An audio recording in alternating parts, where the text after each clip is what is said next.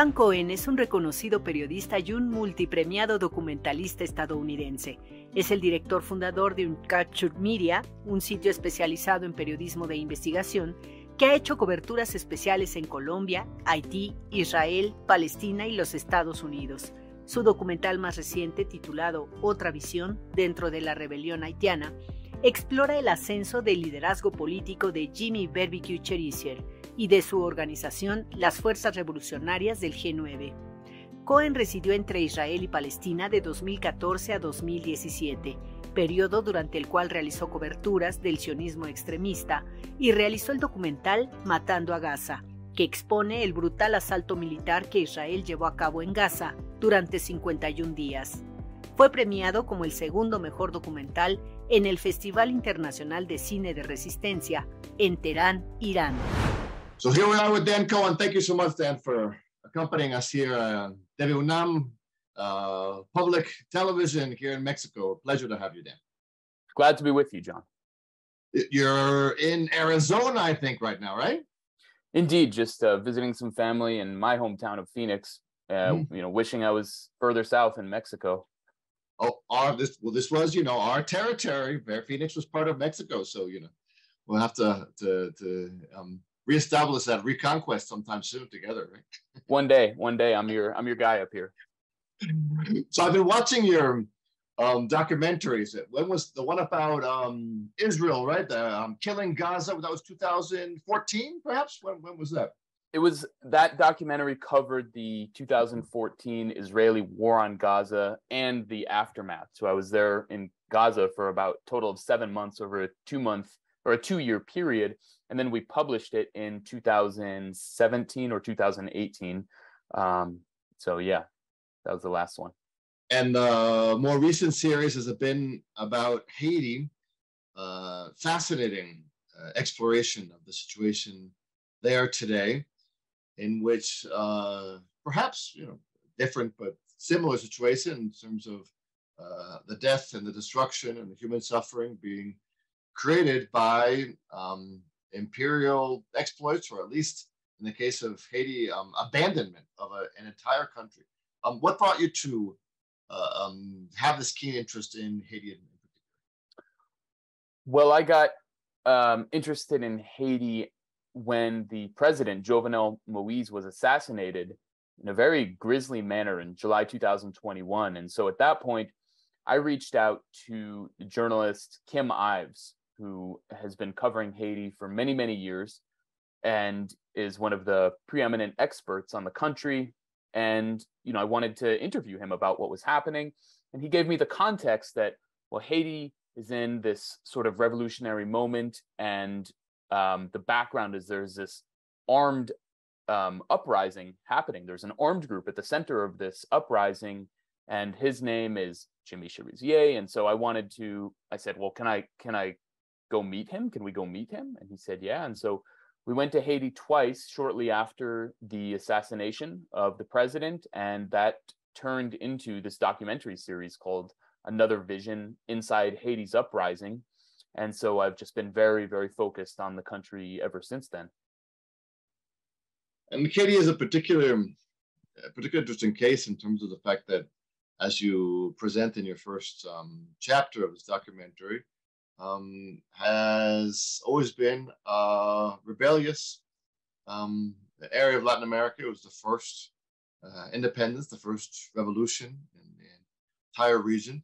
And since then, um, for hundreds of years, has been uh, punished by imperial powers from France to the United States uh, and has still not uh, been able to consolidate its, its sovereignty, its democracy, because of this international meddling. Uh, to this day, this continues to be the, the central issue, or why has the international community actually not been concerned about the, the destiny of the of the Haitian people? What, what's going on? Well, I think fundamentally, Haiti presents a problem to the, you know, as, as Antony Blinken calls it, the rules-based order um, mm-hmm. of neoliberal capitalism which is that whether in Palestine or whether in Haiti or anywhere else in Latin America, the United States sees these countries as um, places to extract resources and wealth and profit, and also um, to deindustrialize and then to take the labor or, or to, to, to exploit for cheap labor. And so there is nowhere that has been as exploited in the Western Hemisphere, really, as Haiti to the extreme degree that it has been going back to the pre revolutionary days before the uh, 1791 to 1804 revolution, the only successful s- slave revolution, uh, slave revolt in, in history, um, to the present day. And so if we look at Haiti's role historically from being that vanguard country um, that that uh, sparked liber- liberation movements um, across the Americas to the uh, what's known in English as the pink tide, the elections of progressive governments um, in Latin America beginning uh, in the 1990s, before Hugo Chavez, before uh, Kirchner, Kirchner in Argentina, there was um, Jean Bertrand Aristide in Haiti, and he he was seen as a threat to the United States, despite being the most popular president Haiti has ever seen, the most popular leader, and he was deposed in two coups d'états orchestrated by the United States. And so, the United States has always wanted to keep Haiti in chains, not just not only because of the profits it can it can extract from the labor force, but also because Haiti has long served as a model for the Americas. There are so many countries, so many, uh, the Haitian Revolution inspired so many uh, liberation struggles and actually took an active role in liberation struggles, whether in um, Venezuela or in the United States. There were Haitians involved in slave uprisings. And I believe even in, in Mexico, um, there were Haitians involved. Um, so um, that I think is is Haiti still plays that fundamental role because the the system has not fundamentally changed. We went from slavery and colonialism to kind of wage slavery and neo-colonialism, and so Haiti is still in that uh, in that vanguard role, and it is severely punished for being in that role. And you can still detect from your travels there and people you've talked to uh, a revolutionary spirit in the popular culture of, of Haiti today. Uh, uh, is that something that you can feel on the streets, or is it just um, poverty and destitution? Oh, without a doubt. I think every Haitian that I met in Haiti, almost every Haitian, you know, kind of carries that revolutionary spirit, even if they may not understand the, you know, geopolitical chessboard that has put their country in this situation. They do not want foreign boots on the ground. They do not want the United States to intervene uh, or invade, more accurately, uh, their country. Um, and that's that is pretty much across the board among the masses, despite political differences. So there's very much a revolutionary spirit uh, among the Haitian masses that that is uh, undeniable. That's fascinating because what you're trying to uh, demonstrate here is that the real fear of the United States is of another Cuba, right? Another revolution that could create a bad example for the rest of Latin America. Because in terms of you know natural resources, we're not really uh, we don't have a lot on the, at stake here, right? I mean, Haiti doesn't have oil or important mining interests, or or, or is that also there? No, there are some actual uh, big big um, natural resources in Haiti. I believe um, uh, iridium is a, uh, or is it uranium? Is a there are big deposits there. There are also, I believe, natural gas deposits. Mm-hmm. Um, so there are some natural resources that are, um, you know, the U.S. is very uh, uh, honed in on. But I think the overriding factor is what you described that Haiti cannot be allowed to serve as a model. I mean, of course, you know, if you have a twin of Cuba, you know, just to the west, then mm-hmm. that threatens the entire ge- geopolitical order that the United States has imposed throughout the Americas. Well, if if uh, Cuba, of course, out of the U.S. grip, then they lose Haiti. What happens to the other half of Hispaniola, to the Dominican Republic, where many of the um, the wealthy interests that fled Cuba in that revolution, they went to the, to the Dominican Republic. What happens if they lose that? Then you have Puerto Rico. So there's so it's it's very much you know the, the United States is worried about some kind of domino effect, um, mm-hmm. and if it loses the the Caribbean, then what does that mean for the rest of Latin America, particularly in this time where progressive governments are coming back um, through through you know democratic uh, elections. Of course, in in Brazil, we saw the coup fail in Bolivia after some time. So so I think it's a real time of peril for U.S. empire, and uh, and that's why the U.S. is so keen to impose its will on Haiti.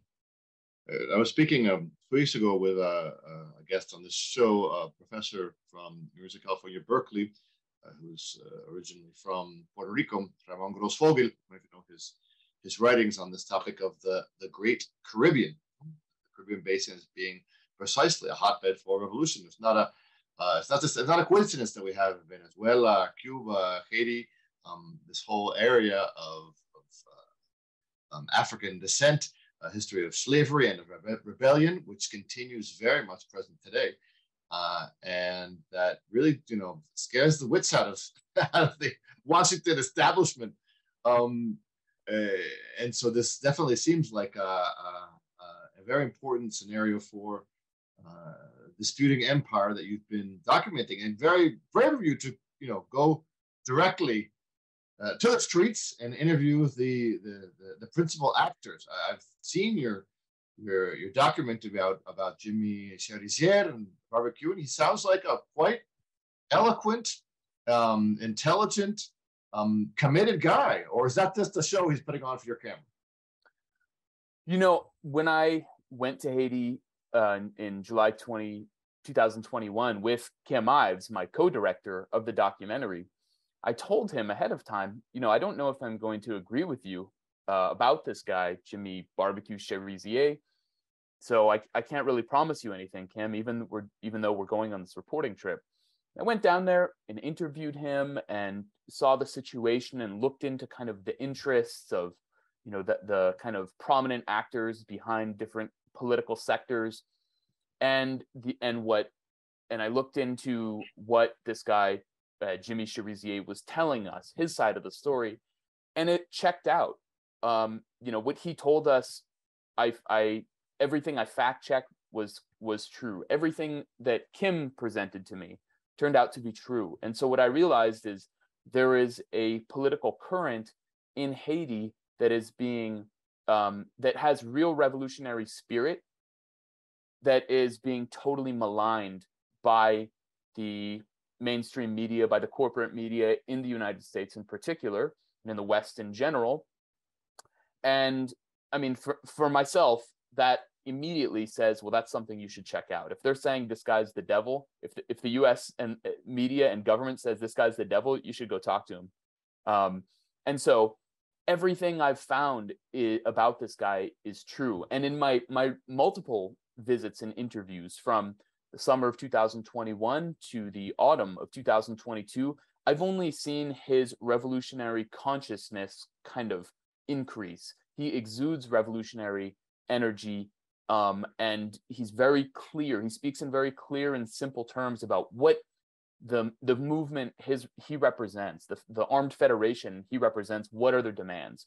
Clean water uh, good education housing basic things that we all need. And for this he's you know portrayed in the in the western media as like a mass murderer and a and a killer and and and just the worst things you can imagine. So to me everything i've found checks out and not and that he he has uh, support among sectors of the masses the dominant narrative in the United States is that, or in the world in general, is that this is just uh, chaos, right?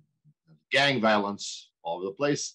Um, no good guys or no bad guys. Just well, you know, maybe they're good guys and bad guys are more sort of class issues, right? You, know, you have the, the wealthy who want to save their country and and the poor who are just killing themselves um, uh, um, between each other in this in this gang violence. They don't make any kind of distinction between the the projects, the vision, the way of acting of each one of these different gangs. Have you interviewed the other uh, gang leaders who are fighting against um, uh, I saw a couple of uh, brief interviews uh, in uh, parts of your document, but you didn't go too much into that. Uh, what what is what are they about? They are they're just sort of bandits at the service of the wealthy. I mean, is that is that the correct way of looking at them?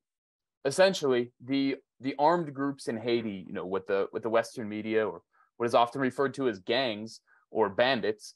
Um, the question is, do these for each one is do they have masters? You know, whose mm-hmm. at, whose interests are they acting on behalf of? And if you um, examine the statements that they've made or or some of the oligarchs have made, they it's clear that some of them or almost all of them essentially are being paid by powerful interests to do their bidding. So when um, it comes time for elections, uh, a gang might attack another in order to take over territory, and then you can uh, consolidate power and get votes for a certain political sector. Um, and there are many like that. There are also many that are involved in kidnapping, in extortion, in rape, um, all kinds of horrible crimes. And these are the ones that are never mentioned by the United States media. These are the ones that are not under sanctions by the United States or the United Nations.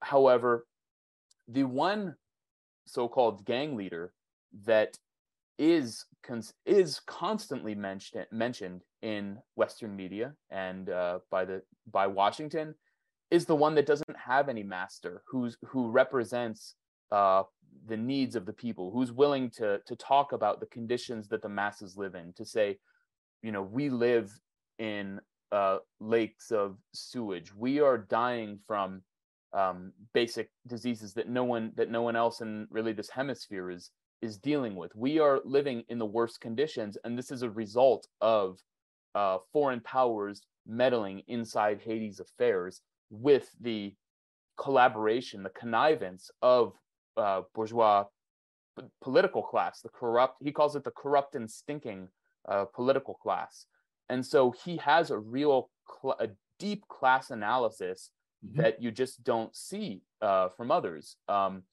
so uh, you know fundamentally he's he's speaking in in ways that just you know uh, uh, you don't see anyone else really speaking in the country you know i will say the only the only figure that i've seen that ever spoke that way before was the former president jean bertrand aristide who was a liberation theologian who talked about the needs of the masses, but his his prescription was we need the rich to pay their fair share, to pay taxes, so so the masses don't live um, in in poverty and in these horrible conditions. And how did that work out? Well, he was depo- he was elected, but he was deposed in coup d'états, and he did not want to use weapons to defend that uh, political revolution. And so Jimmy Cherizier, decades later, comes along and he has an extremely similar message. It's basically the same message as Jean Bertrand Aristide did decades ago in the 1990s, except he has a gun and he's willing to use it. And he's saying, "We're not asking, we're taking it." That's that's his message. And as you document in the documentary, uh, he can actually walk peacefully among his people. That's something very important that uh, He's supported by his own community. Um, but let me go for a, a, quick break. We'll be right back to continue with this fascinating discussion with Dan Cohen. Este, no se vayan, regresamos en unos minutitos después de eh, el corte. Aquí seguimos con el documentalista Dan Cohen. Gran trabajo sobre Haití. Here we are with Dan Cohen still. Um, thank you so much, Dan, for, for, on with us. Gracias al público por seguir con nosotros. Estamos hablando sobre Haití, este, sobre la situación ahí y sobre el trabajo que ha hecho Dan Cohen muy importante este, sobre, en particular, haciendo un perfil de uno de los líderes este, revolucionarios, dice Dan, eh, este, del proceso social en Haití. So it, it's, it's very uh, poetic, uh, your scenes of him walking, of, of, of Jimmy Cherizier walking through his, his neighborhood, um, you collect some opinions against him, some in favor of him. Uh, it seems to be a miracle that he's still alive in this context, right? I mean, if he is everything that he says he is, and you're saying that you've um, uh, demonstrated by fact checking and by interviewing that he's a real revolutionary who's, who's organizing the masses to change the country. Uh, he's armed, but of course the government is better armed. Uh, what's going on there? Who's who's who's funding him? Who's protecting? It's really just the the people. Um, tell me about this. So, Cherizier's story is essentially this: he was a cop um, in a gang and riot fighting brigade for uh, about 15 years, and what happened in 2018 is under pressure from the uh, United States. Um, basically, there was a an anti-gang operation that he was involved in that went awry, and, and this is all shown in the documentary. We go into mm-hmm. it in, in in detail, and it it went bad, and he was basically thrown. Uh, he was the fall guy. He was blamed for it, and he claims unjustly, and everything you know that I've seen is he's correct that it was unjust. We have, as we show in the documentary, these photos of of the government saying "great job" and you know "thank you for your service," and then days later he's blamed, "Oh, you this is your fault. What happened?" Okay, so this started him uh, in this transformation from kind of straight shooter, straight arrow cop who was just trying to do better for his neighborhood within the confines of this system to this system is completely rotten and now they've sacrificed me. And so at the same time he's creating uh, what is called another vision a social program he called another vision. That's where we take the name of the documentary where unlike the rest un, unlike essentially in government controlled areas there is no potable water there is no uh, uh, no basic services uh, they are providing these things. They're providing clean water food recreation, um, youth activities, education, and that became the social program of what they were doing. And so then there, um, at the same time, there the oligarchs are trying to basically co-opt him and saying, "Oh, well, you know, do this dirty work for us, do this dirty work for us," because they see him as a powerful neighborhood leader. And as he rejects them, that aligned the bourgeois, the bourgeoisie against him um, and and that of course heightened his consciousness. So the more they kind of go against him, and the U.S. and the uh, goes you know go against goes against him, the more it kind of heightens his consciousness, and he understands the system that he's up against better. Um, and he is a former cop, so he knows how to use weapons. And there are many other armed groups throughout Haiti because there's a total weakness and absence of the state. Invariably, what happens is what you might call strongmen emerge in different neighborhoods who provide some sort of security or whatever it is. Some of them involved in criminal activity like extortion, uh, kidnapping in order to make money, and some of them are not. Some of them simply reject that. He rejected it. He has always rejected it. And so he decided instead of all the, you know, the poor neighborhoods being at war with each other while the oligarchs benefit, let's unite the armed groups together and have a revolution. And so he uh, united nine different armed groups who were not involved in criminal activity and, and called that the G9. And then they made truces with groups who are in, who were involved in criminal activity and said, okay, you're not part of our group, but we don't want to be at war with you. So let's have a truce. And immediately when the G9 was established in 2020, the, the UN even states that it led to a reduction in violence. There was a kind of period of calm. Um, the US and the bourgeoisie in, in Haiti immediately identified this thing as a serious threat. So they poured huge amounts of money and weapons into destabilizing the G9, having those truces broken. And essentially, that's been the situation ever since. Um, in terms of where he gets uh, Cherizier and the G9 get their guns, Haiti is completely awash in guns thanks to the loose laws of the United States and Florida in particular. That you know it's extremely easy to get guns.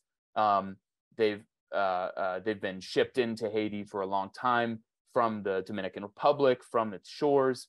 Um, so there's it's easy for basically anyone to get guns, and and especially in recent years, very high powered, you know, military style automatic weapons. So those are really ubiquitous.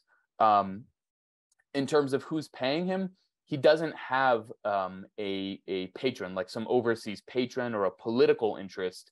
Uh, the the bourgeois um, opposition, the ele- elements of of the oligarchy claim that the government is paying him um, and that he's a tool of the government. That's the main claim, and it's sort of like the you know Trump Russia claim, or or you know Trump is a pup was a puppet of Russia, or um, you know Russia bombed its own pipeline. It's that sort of thing where it's like it doesn't make sense, but it doesn't have to make sense because it has political utility to destroy the image of this movement. But there's not a shred of evidence that the G9 or uh, Jimmy Cherizier are working on behalf of uh, the government or any kind of powerful interest. Um, and so they're under, in fact, they're under constant attack by mm-hmm. uh, the police themselves. Um, you know, exemplified by in um, starting in September of 2022, there was a several week standoff between Jimmy Barbecue Cherizier, the G9, and the Haitian National Police, uh, in which they battled, had very fierce battles. Um, so it just it just doesn't make sense at all in reality. And he held he, he his group was powerful enough that they uh, uh, closed off uh, a whole port, right? A, a, an oil importation port that for how long? For five weeks or how six, long was it? Six and a half weeks. This six time. and a half they, weeks. They basically. So what happened is the uh, United States and Inter- International Monetary Fund pressured the Haitian puppet government of Ariel Henry the de facto prime minister, who was never elected, to um, get rid of fuel subsidies for the population. So overnight, fuel doubles, triples. Um, nobody can afford anything, and these are people living in extreme poverty. They can't send their child to school. They can't go work in informal markets. Life is, you know, basically uh, upended. So there are mass protests that break out against the government, calling on Ariel Henry, the de facto prime minister, to either reinstate the subsidies or to resign. And that was the mass protests. And the G9, barbecue and the G9 say, well, what we can do as an armed group is we can go blockade that fuel terminal because now uh, this fuel terminal called the Varreux fuel terminal, it's one of three fuel terminals only in Port-au-Prince. This fuel terminal is now only for the oligarchy, only for the extremely wealthy. The masses can't afford it. So if if you know why should why should the uh, the ultra wealthy have access to gas while the rest of us who already live in horrible conditions do not? And so that was the the um, idea behind going to blockade this fuel terminal. And so there were no protests against barbecue for blockading this fuel terminal. He obviously had the masses support. Um, there was no you know, oh, let gas flow again. In fact, there were other protests around the country.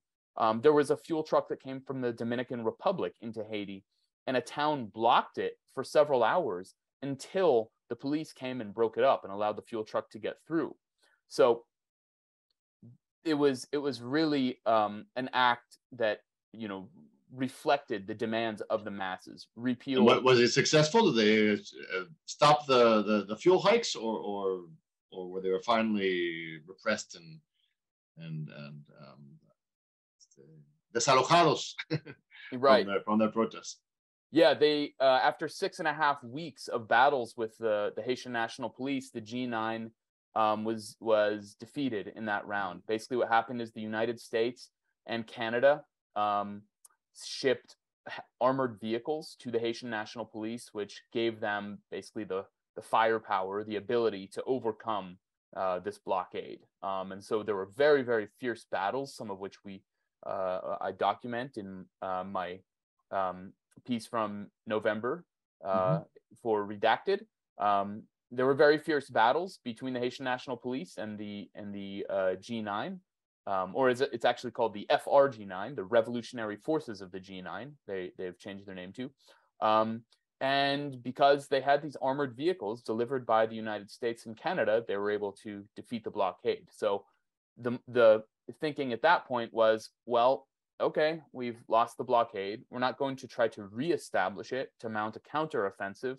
Um, now we'll just let the country be in the hands of Ariel Henry and see show, to show that he is responsible for this mess. That under mm-hmm. his his control, no one can afford you know a gallon of gas. No one can afford the basic necessities of life. And so that's where it stands essentially today.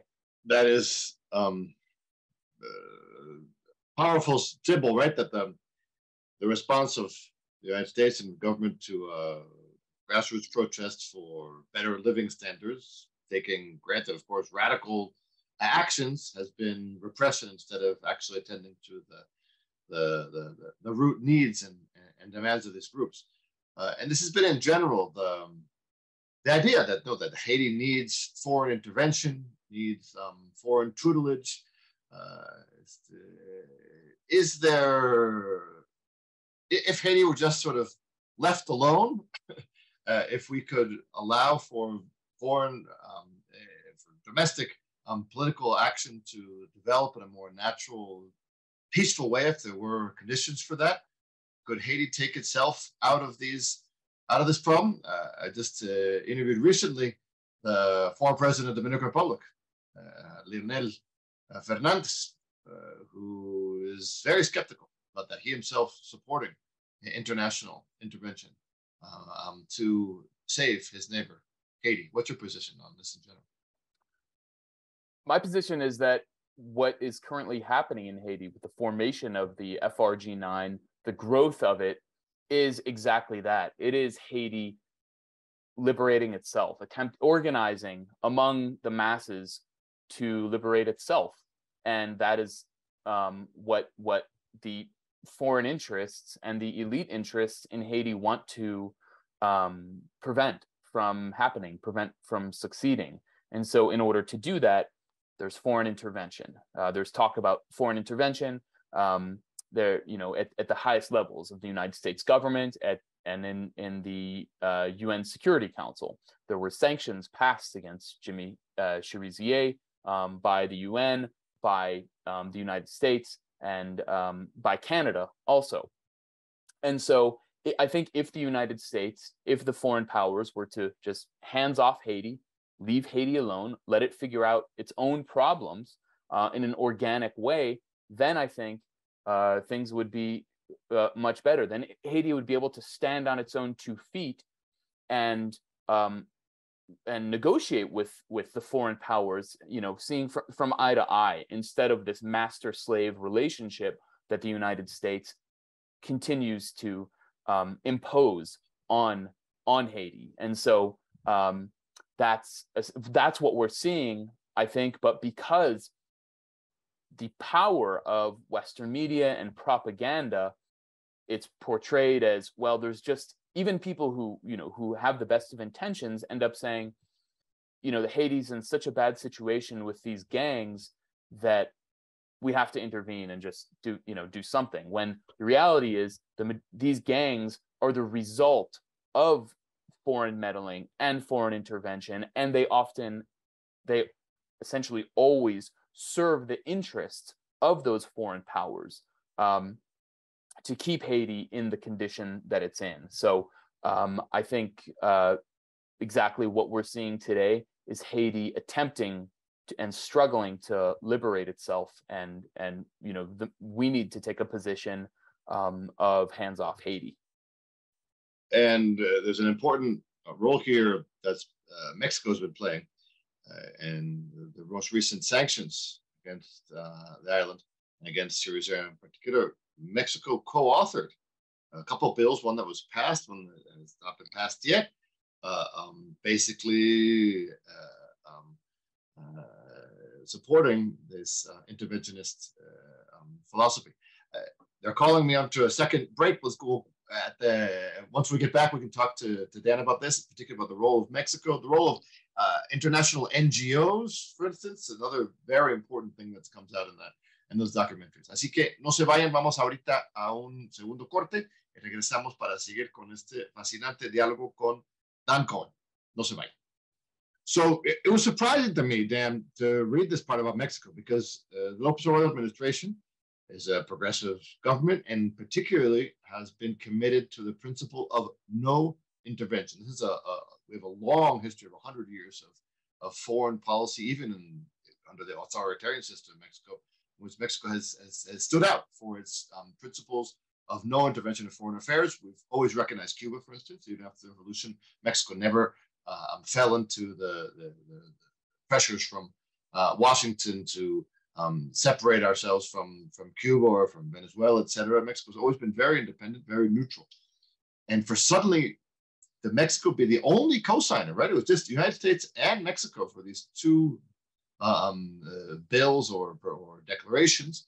Uh, it was a surprise to me to see that you know our foreign minister Ebrard or himself was suddenly uh, um, changing policy. What what are these what do these um, declarations actually imply?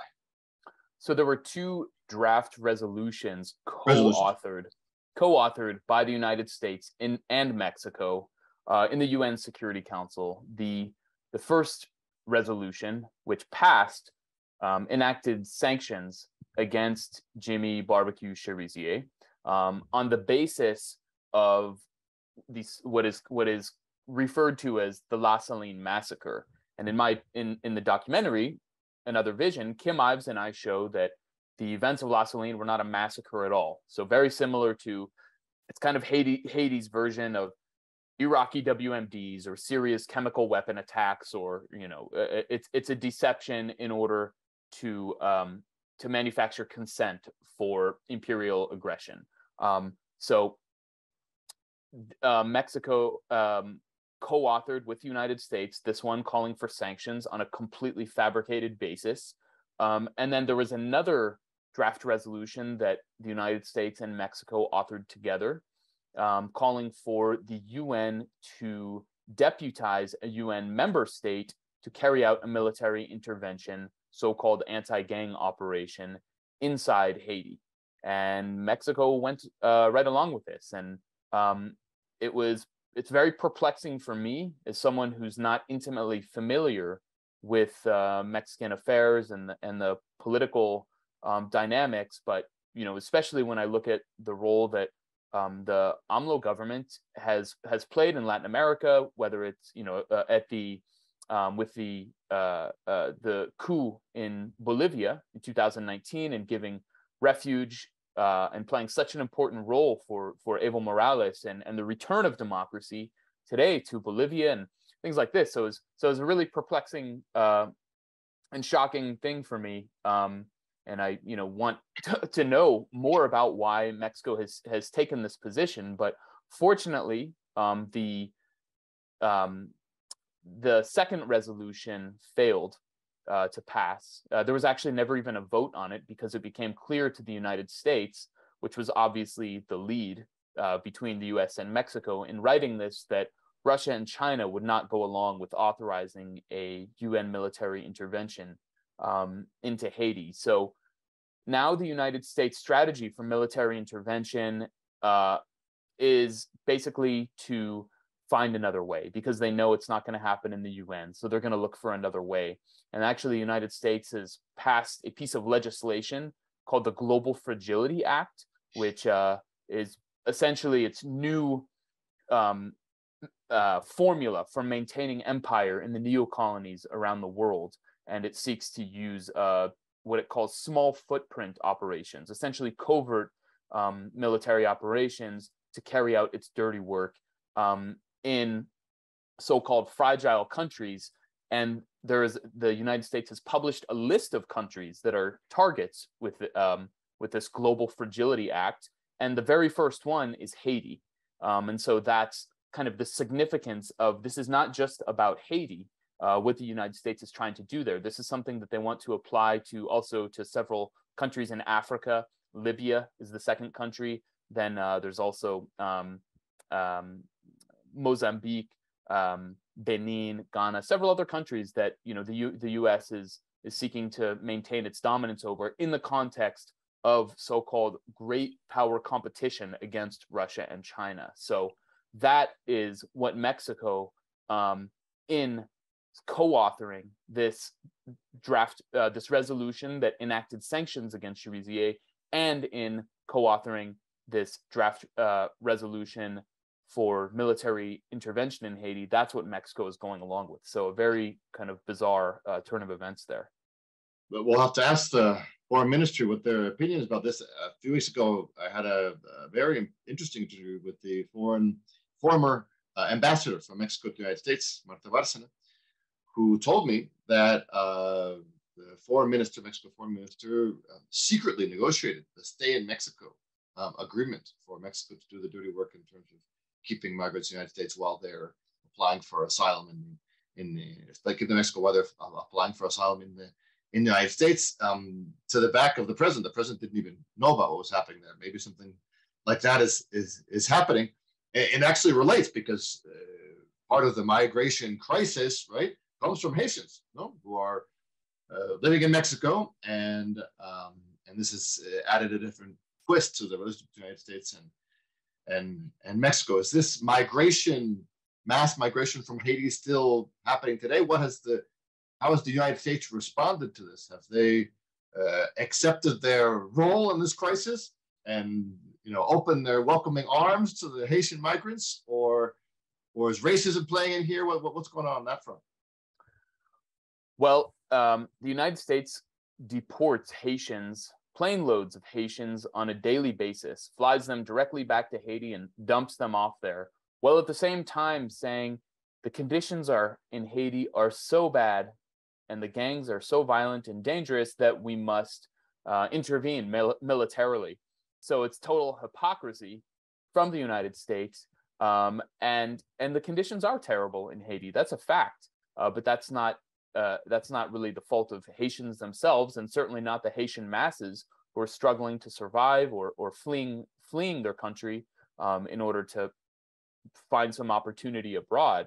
It's the fault of the so-called international community. This is this is the United States so-called rules-based order in action that um, Haiti is basically a piggy bank for oligarchs who uh, make their money there and then send their wives and families to live in the US or Canada or France to live a life of luxury.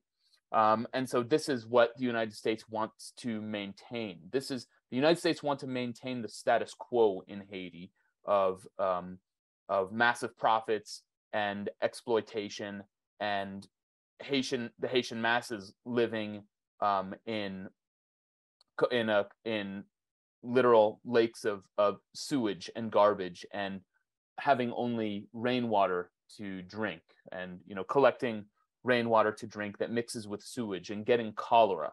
Um, i mean the conditions there you know wa- if you watch uh, the piece i did um, for redacted uh, that was published in in um, at the end of november uh, of 2022 you'll see the conditions. We documented them very very uh, closely, carefully, and it's it's just beyond anything I could have ever imagined. And you know, this is what the, the U.S. likes to call its backyard. The old Monroe Doctrine still still in effect. This is the U.S.'s backyard. So well, now now Biden has said that Mexico is no longer uh, the backyard or Latin America, we're the front yard, right? right, right. It's, equally ridiculous, but yeah, I mean, it's just this this incredible symbolic importance of what's happening in Haiti. That sort of demonstrates the the lack of uh, any real will to resolve human basic necessities. Those scenes from your your redacted report are are, are, are shocking and a call to to action.